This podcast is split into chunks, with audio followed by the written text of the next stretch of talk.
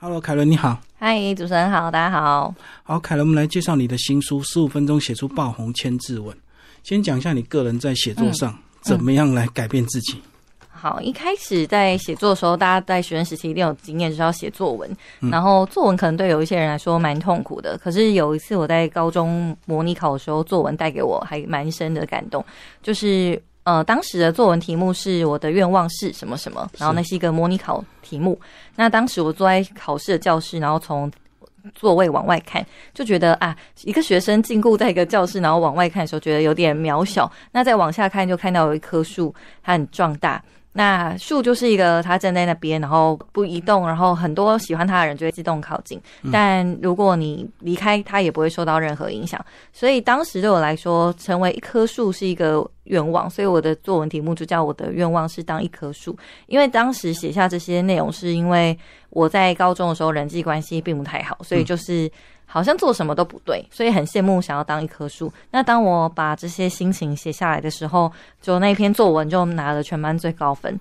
那老师就有给我这个分数，我就以为，诶，老师是不是改错了？还偷偷就是把考卷藏在身上，然后跑过去问他说：“老师，你是不是改错了？”他说：“没有，因为我可以从文字感受到你的心情。”那当时我就会觉得，哦，原来文字是真的可以传达出自己的心情。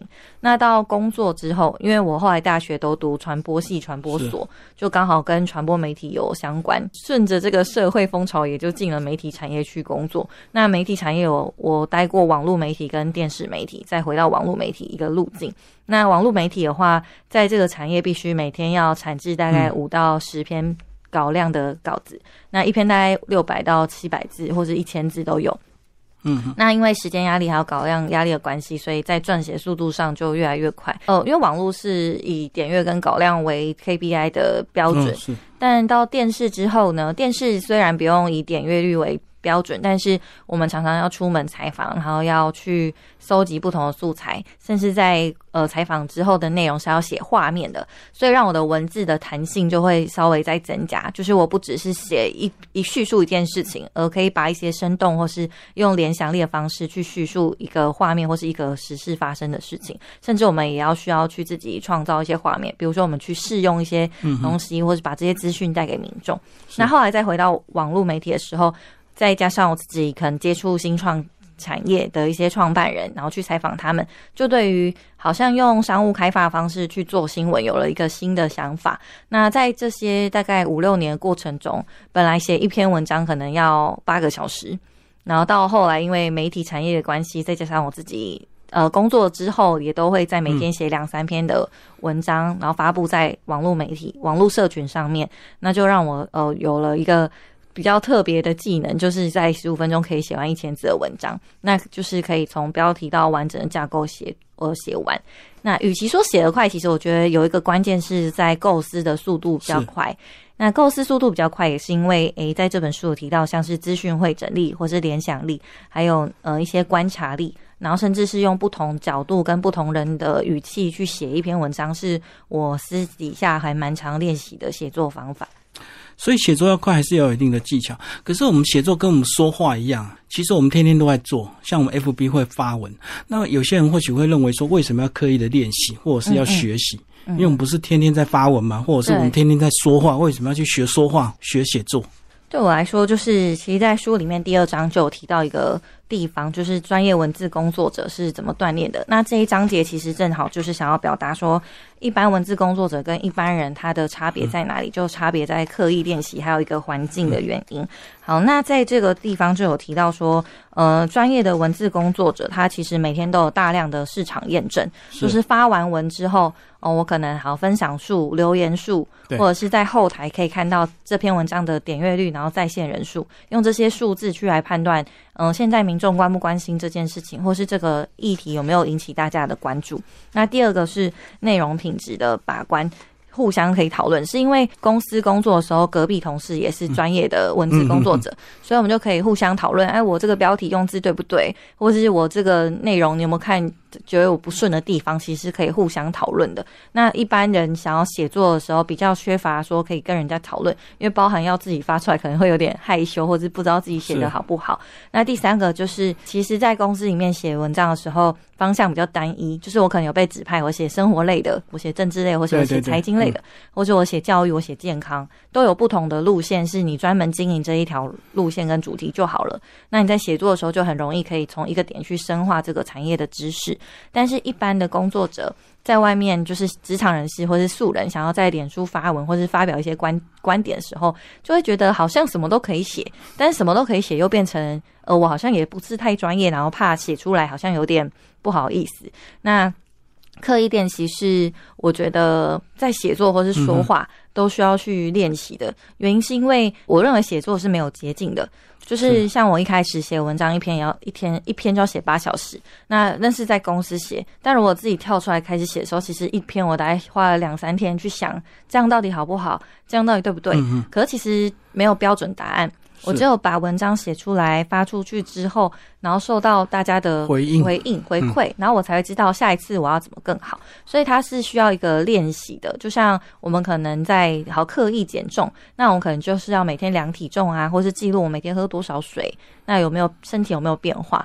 其实写作就是跟健身一样，你也需要每天去记录，或是呃过一段时间去回顾我第一篇文章或第二篇文章写的如何，跟现在的我有什么样子的差别，用反馈自己的方式去刻意练习才会成长。哦，所以这本书教我们就是写作，其实它是这个非常简单入门，但是比较难精，因为写作用呃用打字的方式，每个人都能够打，对不对？对对对，嗯。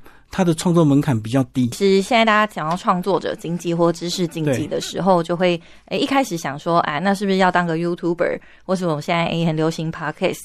可是其实对我来说，影音啊，它要开始录成一个呃 YouTube 的影片的时候，我们可能要考虑声音、画面、灯光、影像，甚至镜头清不清楚，很多后期可能还要剪接啊、字幕啊这些比较专业性、有点繁琐的事情。那可能对于一般人来说，会有一点点。小门槛，但写作它是一个打开电脑，或是甚至用手机，我们开始在备忘录开始撰写，然后找一个平台，好，脸书或是 Medium，就是这些免费平台开始发布的时候，我就开始了。那我一旦开始之后，真的有心或想要坚持下去走这条路的话，我们可以透过很多方式持续的发表。那持续发布其实很容易在网络上会被看见，或是我主动分享给其他人，让别人知道我有这个能力，跟我有这些想法跟才华的时候。就很容易造成自己在个体上是有影响力的，我个人就可以为自己发声，就门槛没有那么高。那我自己其实也是，呃，二零一八年成立 WordPress，就是部落格。是。那半年后就有接到演讲，学校的演讲，就是看到你的 WordPress。对，看到我的 WordPress，然后他们在找斜杠这样子的主题。那的确我是有正职又有经营自己的粉砖跟。blog，所以就还蛮符合他们对斜杠这这个想象。那到后来的一八年开始，几乎每一年都有不同的演讲，然后课程。后来就蛮幸运的，有机会出版书籍，然后现在出第二本书。在这个书里面有提到个人成长循环，我觉得这个是不管是你要靠要不要靠写作来当做创作经济，还是很多人在职场上探索非常重要的，对不对？对。那这个四个循环呢，就有分四个阶段。就第一阶段是自我探索期，然后再是风格养成，然后自信建立，跟第四个重新建模。那我们每一个人都会在职场上或是好写作上有经历这四个阶段。那这四个阶段结束之后，就不是并不是代表结束，而是你会再往上一阶，也就是我们会从初阶、中阶、高阶往上。那这四个阶段分别在自我探索的时候是有点迷惘的，就是我希望可以踏出第一步，但是我还在想我要该。怎么做？那在自我探索期很迷惘的时候呢？我们可以去思考说：，哎，去定位一下我是谁？那我可以做哪些事情？然后真正的去开始。一旦开始了，才有办法进入到第二个阶段，就是风格养成期。你没有开始的时候，就还是会停留在第一阶段。那当然，我觉得从零到一这要突破是有点需要心理准备的，因为可能连我都准备半年一年，就才觉得说我发看看。那我发看看的状态还是匿名的，我发在 D 卡上就匿名发文。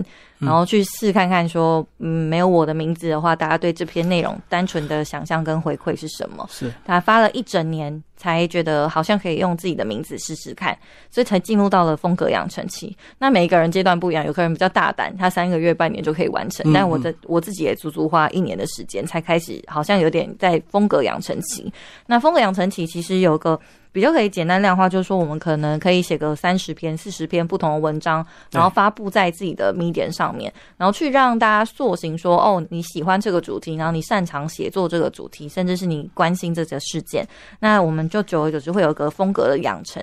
比如说我可能开头都是几个字啊，或是我习惯写五个段落。或是我字数大概是多少，就会有个风格。那再来会进入到自信的建立期，因为像我自己是比较缺乏自信的，我是透过写作慢慢找回说，哦，自己有这个想法，然后是逐渐可以被认可。那呃，自信建立起，其实我们可以养成个人风格，然后培养自己的读者。那自己的读者就可能，嗯，我有一些专栏，或是我有一些企划，我刻意把自己的文字分文字分成不同的系列专题，然后，嗯，甚至是开始上一些简单的邀约 p a d k a s 啊，或者是有一些演讲。那我们等于说，慢慢的有对外延伸合作的机会，开始去找到喜欢自己的人，然后进而来追踪自己。那第四阶段的话，就会重新建模，因为在这个我会把它定义成重新建模，是因为机会越来越多了。我们除了被动接收到一些活动邀约或书籍冠名推荐之外，我们还有机会去创造自己的活动，或是呃去规划自己的产品。那这个方向就会朝一个知识商品化去迈进。对，那可能我们会从无酬、没有稿费开始，然后到开始我可以接一些有稿费的案子，那再来是创造自己的产品，可能从一百元到一，然后到千元都有可能。那这时候我们就会开始重新建模，之后往下一个地方去，然后我们就会从初阶晋级到中阶，然后再到中高阶。那每一个阶段都会有四个，我觉得人生不同的。步骤，所以这个成长循环其实是不停的在循环，只是你的位阶或者是你的高度不同之后，你可能又会再重新的探索一遍。对对对，一开始写作可能都一定无酬嘛，就是纯兴趣的分享，慢慢可能就会说接到一些有酬的一个这个资源，你就要重新的再探索一遍了。对对对，嗯，好，那下一段你。要提到这个时事专业跟话题，嗯，这三个这个智慧也是许荣哲老师帮你写中文推荐，他举这个例子 写了一篇这个哇，原来透过这三个这个关键字的一个这个写作的话，它的回应度会更高。对，因为其实大家也会常说跟风，跟风就是要跟上说现在大家关心的这个话题。那简单的来说，就是可能父亲节的时候，大家就会回忆一下，有跟爸爸的相处啊。总不可能过了九月的时候，我突然回忆跟爸爸的相处，除非有特殊事件。嗯，但那个风气的在的时候，大家就是会跟着跟上去。那这就是时事或是话题，应该是一个话题性。那话题性，我们可以也可以去。看一下，感受这个世界的一个流行，比如说，好双十一就开始有购物嘛，对对，或者双十二，就是这是一个呃被造出来的节日，那大家也都已经习惯了，所以可能在双十一、双十二的时候，我们也可能会。我记得大家还会组团去买不同的折扣品，那这时候就可以分享一些攻略啦，或者是什么。那有一些人就也会去分享，呃，不同的电商平台的怎么这系统是怎么运作，类似这样。其实跟上一个话题的时候，它就很有风向，就是很很多人会关注到你。那再来是时事的话，可能比较简单，就是跟着新闻的时事事件去做切角。那可能前前比如说社会事件也好啦，或者是之前有那个。呃，模型被卖掉的事件啊，对对对，这离婚都已经闹到离婚，那大家就是多多少少也都会去反馈说，哦，我有什么心爱的东西被。丢掉，或是被人家不重视，像这样子的成长的过程，大家多多少少都会有。所以跟上这个时事去评论的时候，也很容易受到关注。那可能近期有一些呃老师虐待学生的时候，或者是我比较关注社会时事，所以就是举社会例子。那可能我那时候也有发一篇，就是我小时候被老师打巴掌的事情。那那时候回想，就比我前几年发的时候还稍微关注度高一些些。那时事会为什么会更受到关注？是因为我们在用的平台。可能都是粉粉丝专业，或者是 IG 都有演算法的，对，呃，外部因素存在。那演算法它就是会推给大家哦，最近大家比较关心的事情。然后让呈现在你的眼前，所以呃，搭配这个科技，我们就是也要去关心说，哦，真的在社群上大家比较关注什么？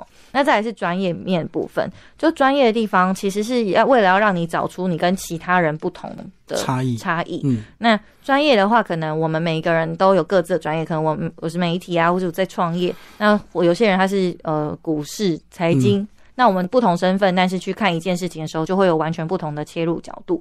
那我之之前家乐福的桃园厂有大大，火对对，那当时我已经创业了，所以我就关心说，家乐福大火之后，他们的物流跟他们的店家店面营业时间是不是还能正常？物流配送是不是还可以正常？就以一个呃创业跟组织的营运角度来说，要如何让呃公司在危机发生的时候还是可以永续经营这件事情的角度去切入，然后去分享。但如果我还没有创业，在之前我可能只会关心它大火之后。那个消防的泡沫啊，环境污染啊，或是呃留下来食物发臭啊，类似这样。所以其实每个人身份不同，就会去呃关心不一样的点。再是刚刚有提到的话题嘛，所以其实时事、专业跟话题这三个，如果你真的可以找到一个交集的话，很容易就可以突破自己的圈层，然后让别人关注到这个事件。对啊，其实每个人都有自己的专业啊，包括每个人观察事情的角度不一样，所以你写出来的东西一定跟人家不一样。嗯嗯，对不对？对这个书的后半段还有写一些比较具体的写作技巧，对对对不对？十个文字升华技法，打造个人写作书，这个就是比较实用的工具技法，对不对？对对对，嗯嗯，这个部分真的就是本来其实有更多，但因为篇幅问题，所以就纳入了十个。那这十个也是我平常都会使用的，其中一个是联想结合个人专业，然后把。知识变得有趣。那其实我在写作的时候，通常都会运用一些联想的比喻去阐述一件事情。就是呃，很多时候我们想要分享自己的专业的时候，外面的人可能看不太懂，所以就用一些大众都可以理解的知识去先带入这个情境。嗯，比如说我可能有一次在想要写说我在我是怎么学习，然后怎么吸取资讯的，我就有比喻说哦，就像是在海上捕鱼一样，把网抛入大海之中。接着把鱼捕捞起来，然后看有捕捉到哪些，然后再去分类，类似这样。就其实大家多少都对捕鱼或是出海这件事情是有一点概念。那我自己学习知识也是这样，就是多方的去探索。那我学到什么就把它记下来，然后再从中去运用。所以我就会用一个呃大家的都可以联想到的方式，或者大家都可以知道的事情，然后去做一个比喻。那再来是一个小众议题大众化的话题包装法，就是。呃，很多职业人士，他们可能科技业或者是半导体等等，就是这些产业都有一些专有名词，是外面的人真的可能不太懂的。那有一次，因为我们平常现在做公关顾问这样子，所以我有一个品牌客户是做聊天机器人，做对话式商务。那一般人其实不太知道什么叫对话式商务。那我在帮他们写新闻稿或是要去阐述这个议题的时候，就要有一些生活化的举例。那其他的举例就比较简单，就是我们进到店面之后，用手机扫 QR code。跳出信用卡资讯结账，那这样其实就是一种对话式商务。那什么意思？因为他们是用呃 Messenger 去结账的，就脸书的讯息，然后跳出 QR code 就可以绑定信用卡结账。所以我们就去形容这个民众比较懂得支付过程，然后去带到对话式商务，就把小众议题去结合大家都生活上会有的情境。然后再另一个技法的话，是我自己也很喜欢的，叫呃让短文变千字文的情境描绘法。那情境描绘法我还蛮常对外去说，然后也有在教课的时候会提到，就是我们很常在叙述一件事情的时候，有些人话比较少，就会写哦我很难过，我很开心，就这样，然后去表达自己的心情跟想法。对，但是每一个人的难过跟每一个人的开心是不一样的，所以我们必须要去描绘当下的情境，不用到情绪的形容词，却可以让大家感同身受。我现在是难过，还是我现在是伤心？我是。开心不同的情绪，那这样子的写法呢，就是把难过变成一个情境。好，比如说每天早上睁开眼睛，我就不停的流泪，哭到上班之前才有力气打起精神去刷牙洗脸，整理自己的仪容，然后到公司等八小时后才能下班回家。就是这一段，就是我想要表达，我当时在工作是感到难过，然后很无助，那我就不会只写上班很不开心，我就会去把。我可能生活的动作，或是这个环境、这个空间具体化成为文字，然后让大家进入到这个情境里头，然后平衡一下这样。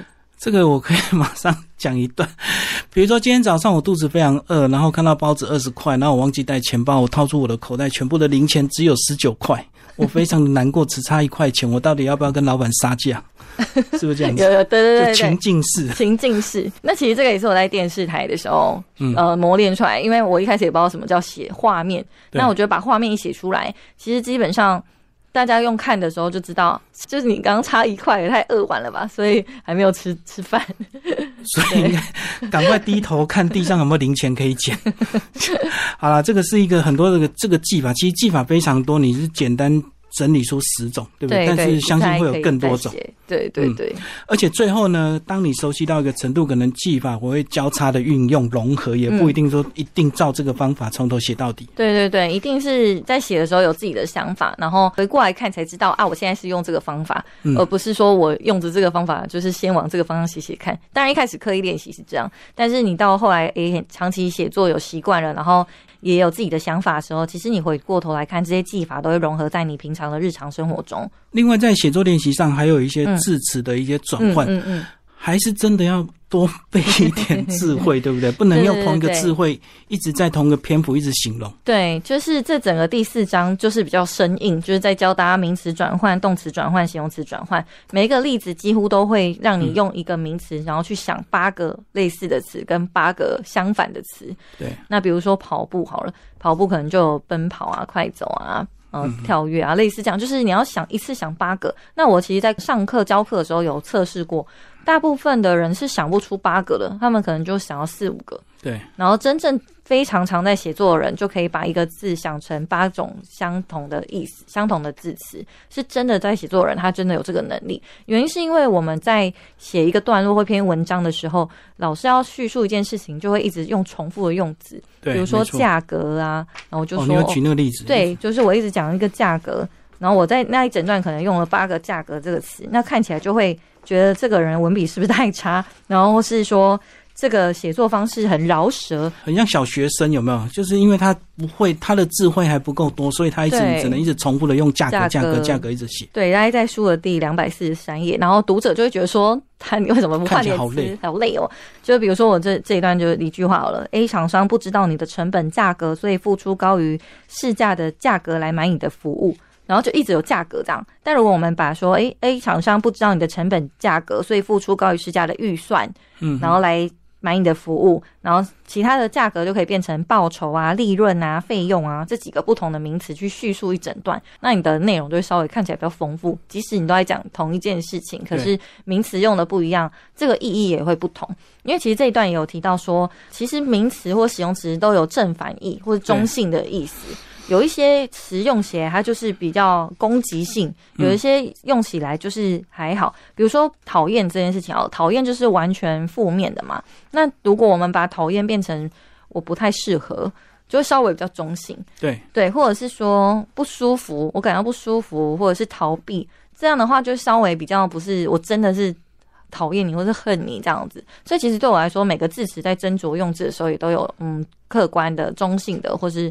呃，正面的或负面的，就我这些技巧用在写 email 也蛮重要，或者传讯息给别人的时候，有时候我们是会不小心冒犯别人的。所以重点是词海还是要稍微翻一下，对不对？对对对对，多背一点不同的智慧。是是是，或是我们去感受别人看到这个字的时候，会不会觉得有未接的问题？比如说之前有去训练一些学生，然后就邀约来活动，那他们就会说：“可以请你给我你方便的时间吗？”你可以给我什么什么吗？类似这样，就是有点索取 要求。对要求，但如果你是说哦，提供或是不晓得询问方不方便您的时间，然后可以提供给我，就变成是对方是在上面的，你是。谦虚的请求这样子，这个我很有感觉，因为我常常这个陌生敲通告，所以我常常看到字眼就是，请你把你的节目信息告知我们，我们会在评估。我看到评估我就会抓狂，你评估个鬼啊！评估 就是有点上对下，有点要评价别人的感觉。对，那如果可能比较好的方式，就是说我们会讨论看看。会在处理，我们会在研究，然后不要讲评估了，这样感觉很不舒服。好，当你这个学习这么多技巧之后，重点是 Po 文在哪里？一般我们就习惯脸书啊、IG 啊这样子。哦，原来还有这么多的平台可以去培养自己的一个写作。对。嗯，在最后一章刚好是从曝光到行销，然后把自己的文字变成知识商品。那最一开始就是选择一个起点，就是你要把文章放在哪一些平台。那现在平台有蛮多的，简单分类的话就是部落格，然后免费型的平台，像 Medium、LinkedIn、d c a r Pop Daily，其实都算是现在 是蛮主流的一些免费平台。然后或是你进阶一点，可以自己架网站，像 WordPress 啊，或是其他一些蛮多系统上的服务。再是收费型的平台跟外包网站。那收费的话，就是你可能有自己的专题，然后去定期分享文章，然后收一点小额的费用，比如说一个月一百块，类似这样。然后外包网站就是可能等你做的比较大的时候，你就需要有自己的 logo、自己的网域，然后去投入比较多资源去建立个人品牌。那不论是哪个阶段，其实这几个方式都是先选择一个自己适合的平台。那有了平台之后，我们把文章汇集在那边，就是有分类、有标签、有日期、有主题性的规划完，甚至有自己的颜色、主题色跟一些标语 logo。有了个人的定位之后，我们呃，我们也同步有自己曝光的管道，比如说脸书的粉砖啊、社团，还有 IG 或是 Line at 就是官方账号。平台跟管道差别在于，平台是汇集整个资资料库的地方，就是我文章都写在这里。对，那。呃，管道它是一个让人家导流进你的网站，然后去看你比较完整的内容跟阐述的地方。那当然，因为现在资讯碎片化，然后加上脸书有演算法的一些关键，所以其实很难会有人真的去从头到尾把你的部落格或者你文章看完。但你至少要留个地方，让大家就是真的爱你或真的喜欢你的人慢慢去研究，而不是用单篇文章去评价你的人。那可是粉砖跟社团都还是很重要，因为你在脸书社团，你必须要更主动的去分享的内容。像有一些我知道的作家或名家，他们已经可能已经有一定社会地位了，但在出版书籍的时候，还是会去每一个社团分享，可能一篇文章他就分享四五十次。就是这些事情都我们还是要很主动的去分享知识，然后去让别人知道自己是谁。那社团跟粉砖差别在粉砖它有自然触及跟付费触及。有些时候我们是需要付费去让人家进来，或是我要卖一个商品的时候，通常也会有广告主下广告。但社团是一个受众比较集中，就是这个社团它专门只讨论某个主题，它互动就比较高。那所以你去分享，呃，你的文章可能在斜杠的社团，或是在不同社团的时候，关注度就会稍微比较高。那刚好这本书就有呃列了五十几个不同的社团让大家参考。那呃，其实就现在经营自己来说，我觉得数位信任跟数位资产是蛮重要。就是你要阐述自己的想法，还是不能缺乏我我有经营一个平台，然后我有主主动去分享，因为这样子的方式才是在这个时代上最快让人家知道，然后也能够让自己发挥影响力的方法。所以简单讲，这个平台就是你所有作品的展示空间啦，就像一个展示架。那管道就是你自己主动出击，你想要在哪边去推波你这个平台，这样子。对，人导流过来，对对对，让更多人关注到你，甚至是让还没有知道你的人，就是可以哦，先透过你的文章、你的文字、你的内容去知道你是谁，然后再进而关注到你，有点像是延伸自己的一个触角啦。然后凯伦最后把三个这个写中文推荐的推荐人介绍一下。好的。那其实这本书蛮幸运，有总共二十三个推荐人。那二刷的时候也在新增了三个推荐人。主要的写推荐序的是华语首席故事教练许荣哲老师。是。那我真的非常非常的佩服他。然后他。是有得过很多奖项，然后在中国大陆也都很有名。他的书卖了五十万。那其实我对老师叙述故事的方法真的很敬佩，所以能够邀请他为书籍写推荐序是很荣幸的。因为他也把自己在书中的一些心得，然后呃像是这个时事专业跟话题的技巧，然后在这个推荐序上面使用，然后用出来让他分享在脸书的时候，也真的非常多分享书这样子。那第二个的话是。千万级的讲师谢文宪讲师。那谢文胜老师是我过去其实有跟他办过读书会，然后也有呃上过他的 podcast 节目，一直都还蛮有缘分，受到他很多照顾。那呃老师也是从写作开始，我们因为写作跟文字牵上关系，所以在推荐序上面呢，他就有提到是如何用文字翻转人生的。那第三个要感谢的是我新北高中的国文老师黄珊珊老师，就我前面有提到我的高中作文，他给我满分，在这一次的推荐序上，我就特别觉得。呃，一定要请老师一起来推荐，然后写下他可能当时在改这篇作文的一些想法，然后还有我过去到现在一些成长，让真的让读者可以感受到哦，一个人透过文字可以如何翻转人生。那在这本推荐序，他写非常多，他他还爆料我高中的一些小事迹。是那。呃，我觉得当一个老师的身份也很重要，因为其实他当时我高三的时候，他才二十五岁，他是如何用自己评价学生的一个方式，带给学生鼓励，然后不伤害一个人，让他可以就是呃持续的成长。这也是我觉得在推荐序这部分蛮有温度的一篇，大家可以参考。好，最后凯伦把书名再跟我们这个解析一下。十五分钟写出爆红千字文，想要十五分钟写出来，其实是还是要经过练习，一定要经过练习。对，虽然说明叫十五分钟写出爆红千字文，但它有一个副标题也是很重要的，就是拆解文章高点阅、高转发的吸睛原理，让写作兴趣成功变现的实践专书。嗯，所以其实这本书大部分也是在集结我可能写作长达。七年，然后甚至是小时候我就开始写小说的一个实践的方法，并不是真的读者你一看完就叫十五分钟可以写出千字文，那是因为我们是每天不间断的练习，然后累积非常多上千篇文章，才有办法达到一个方向。对，那这个书其实是主要系统化去整理，在现在社群时代写作的时候，我们可以用哪些方法来优化自己的内文，让真正想写作的人可以透过这本书有一个陪伴，然后有一个方式，就因为它是工具。书，所以你在写的时候，你就可以随时翻开，呃，去看看你卡住的盲点可以怎么样帮助到你。好，今天非常谢谢少女凯伦为我们介绍新书，然后幸福文化出版，谢谢，谢谢。